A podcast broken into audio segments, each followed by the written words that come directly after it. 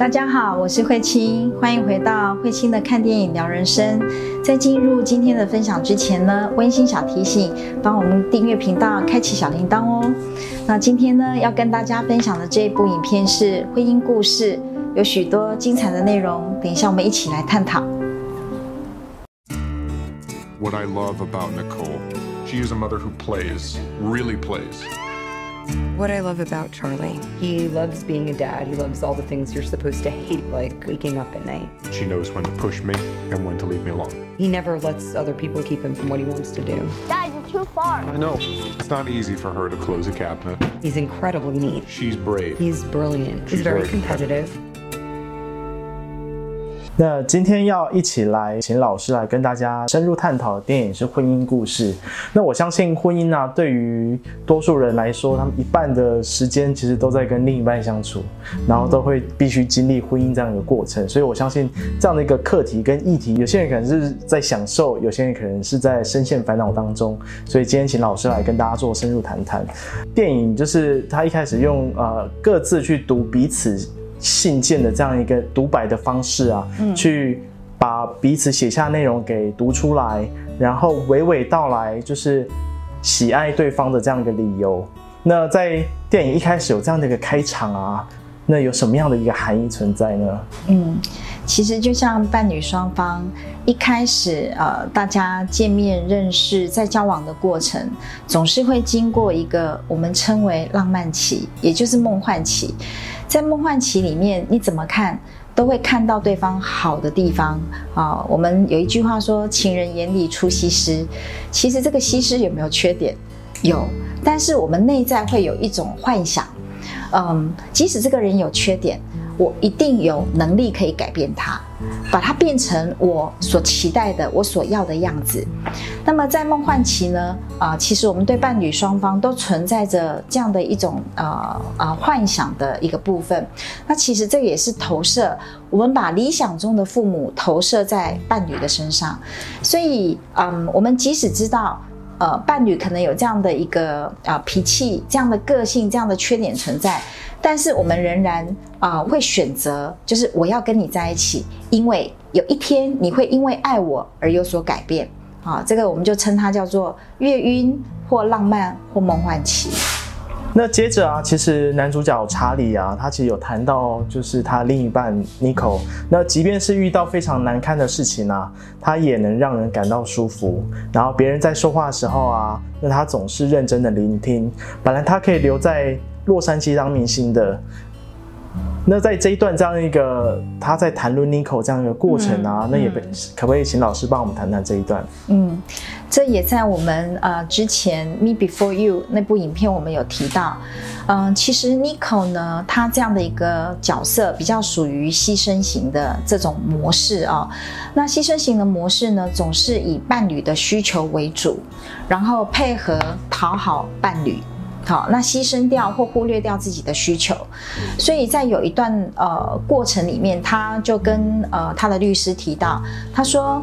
呃，跟呃查理在一起，那包含呢家里所用的这些家具呢，全部都是他的品味。他说，我其实已经不知道我的品味是什么，或者是他也提到说，连这个公寓也是他所选择的，我只是搬进去他的公寓。所以在这个过程里头，我们会呃很清楚的看到，Nico 其实是在这一段婚姻里面，他是一点一滴的失去他自己的。好，那这就是我们讲大多数的女性很容易在婚姻里面会掉入这样的一个陷阱。接着来继续谈到他们信中，其实在彼此在阅读信中，其实有谈到彼此的好胜心非常强啊。嗯即便他们在玩那个大富翁的时候，嗯也是非常的认真，然后也是斤斤计较。嗯那请老师帮我们谈谈这一段。嗯，这个很有趣哈。我们可以看到，你看伴侣之间，呃，也很容易掉到这样的一个陷阱，叫做权力争夺，这是一种竞争。好，那你看，连这个玩这个小小的大富翁，有这样这样的这个现象可以看到。那另外还有是什么？比如说，呃，像 Nico 在跟他的律师在叙述的过程里面，他也曾经谈到，他说，呃，他跟查理在一起的时候，他刚开始其实 n i c o 他是呃演员，他是明星。他说，所以呃来看戏的人其实都是来看我的。可是为什么我跟他在一起，日子越来越久的时候，大家来看戏不再是因为我，而是因为查理。好，那他包含他也提到，他说当查理的这个戏剧公司啊越来越受到呃更多的那种呃赞赏啊，更多好的声誉的时候，那 n i c o 自己说。我却觉得自己越来越渺小。那那一刻，嗯，可以看到，就是说，伴侣双方，哈，包含他也讲啊，我们在家里我跟他讨论的话题，可是会成为他在面对公众的时候，他会把它呃讲出来，等等这一些，都会看到，呃，在这个过程里面哦，呃 n i c o 是比较没有自己，但是又又想要有自己。所以他们又不自觉的会进进入这种像拔河两造双方的这种权力争夺。那事实上，在权力争夺的过程里面哦，那有时候我们会觉得说，表面上看起来我好像赢了，或是你输了，可事实上在权力争夺的过程里头，没有人会赢，好，两方面都会输。渐渐的会输掉的是什么？输掉了他们彼此之间的爱，输掉了他们彼此之间的信任。最后你看这一对伴侣。好，人人称羡的伴侣，到最后要走向离婚了？好，就是要结束这段婚姻关系。好，就是因为长期的权力争夺下来的结果。嗯，那其实我们刚刚前面谈到这些内容，其实都是在呃离婚的调解员，他们其实希望他们能够彼此之间写下彼此嗯爱对方的理由。嗯，那那请老师去来分享，就是哎，为什么调解员会有这样的一个起心动念呢？其实你说人在离婚经历了权力争夺之后，还有一个部分，他们双方在经历什么？他们都非常的害怕失去孩子的监护权，所以他们最后要争的就是孩子的监护权。所以在这样子争夺的过程里面，一定会有许多的那种对彼此的攻击。所以两造双方呢，不自觉的就好像把对方变成了敌人。哦，所说的话语都非常的不好听，或是炮火都非常的猛烈，甚至于有时候不只是他们的当事人双方，包含这个当事人的家人啊、朋友啊，都有可能变成彼此是敌对的。好，就像在有一个过程，因为妈妈跟查理的关系非常好，他的姐姐也跟查理的关系非常好，可是妮可却要让他们选边站。好，就他们要 要加入这一场这个战场，所以那个调解员我觉得非常的棒。就是让他们再度的一起。虽然你们现在来到了现在的处境，可是过去你们有这么的爱着彼此，然后这么的欣赏对方的一个优点。那如果你们能够在现在这样已经要分手的这样的一个情况下，依然可以忆起对方的好，那么这样的一个伤害，这样的一个撕裂，或许他有机会是可以降到最低的。嗯。那接着来去谈谈，当查理跟妮可之间出现了这样裂痕之后啊，那妮可就回到妈妈家中。嗯，那当时妈妈就问妮可说啊，咦，你们总是睡在一起啊？这一句其实看似在电影当中，其实好像很。轻易的带过，嗯，可是他这句我觉得后面的代表意涵其实蛮深的，可以请老师帮我们分享一下。是因为当你看到 Nico 带着儿子回到洛杉矶，那儿子就睡在他的旁边，在孩子的心灵里面啊，这种不自觉的，他就会取代爸爸成为妈妈的伴侣，所以很明显的可以看到什么？其实儿子多多少少。这也是一般孩子的这种会经历的一个过程，就好比说我在爸爸妈妈中间，我要选边站。那有的人呢是选择了妈妈这一边，他就会把爸爸推开；有的是选爸爸这一边，我就会嗯不喜欢妈妈或这个排斥妈妈。有一种孩子是什么？他需要在两边平衡，他如果不平衡，他就会经验到很深的内疚。好，我选的这一边，我就对不起另外一边。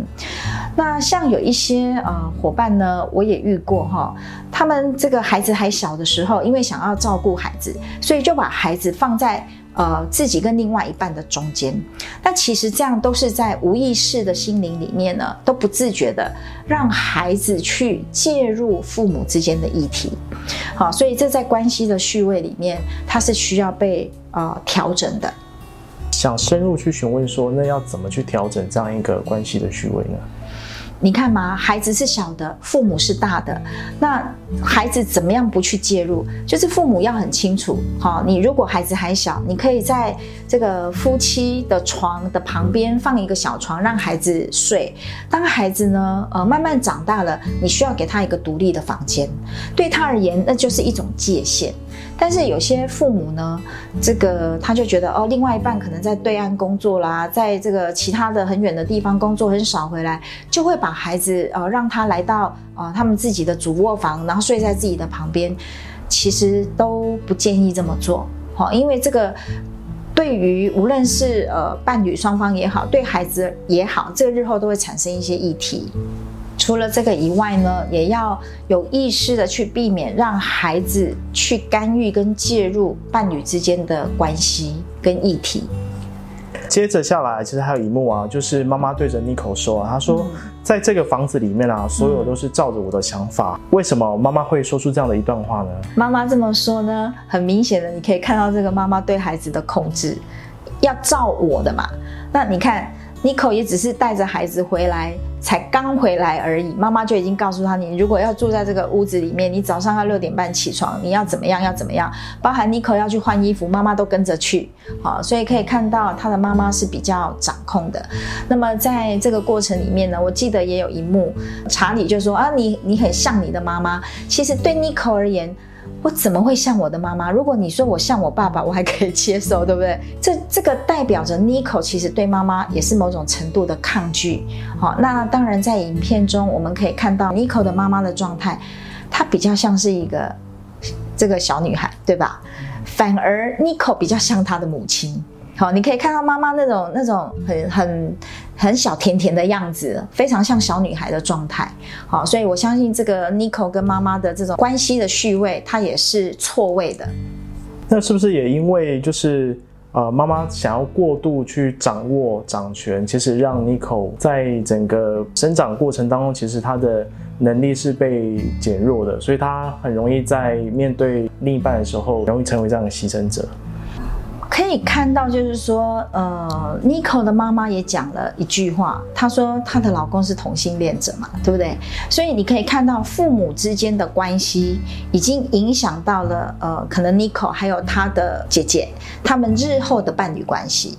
好，所以你可以看到，就是 n i c o 对于在关系里面刚开始他为什么成为一个牺牲者，或许有一种可能性，他把他的伴侣投射成他的爸爸。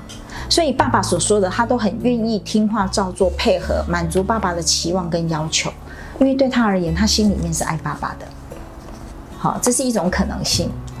嗯，那接着啊，其实他们就开始在谈离婚这件事情。所以在正式呃彼此要去进入离婚破局之前，其实 n i c o 他有先自己先去跑去律师事务所去找那个 Nora。嗯，那在呃找 Nora 过程当中，其实有许多的看见，还有许多发现。那请老师帮我们谈谈这一段。嗯，那么他在跟呃 Nora 在叙述的过程里面，我们就可以很清楚，他所说的几乎都是呃受。害害跟牺牲，哈，都是以对方配合，以对方为主。包含你看，他放弃了在他的呃洛杉矶可能成为一个很好的演员跟明星这样的一个机会啊，跟着查理到了纽约。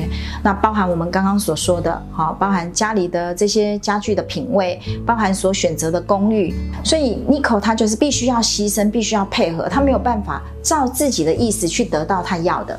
当然，或许也有一种可能性。就是他也没有办法为自己去争取，好，那慢慢的呢，人只要牺牲久了，内在一定会有愤怒，好，所以最后呢，他的愤怒就引起他们两造双方的权力争夺喽。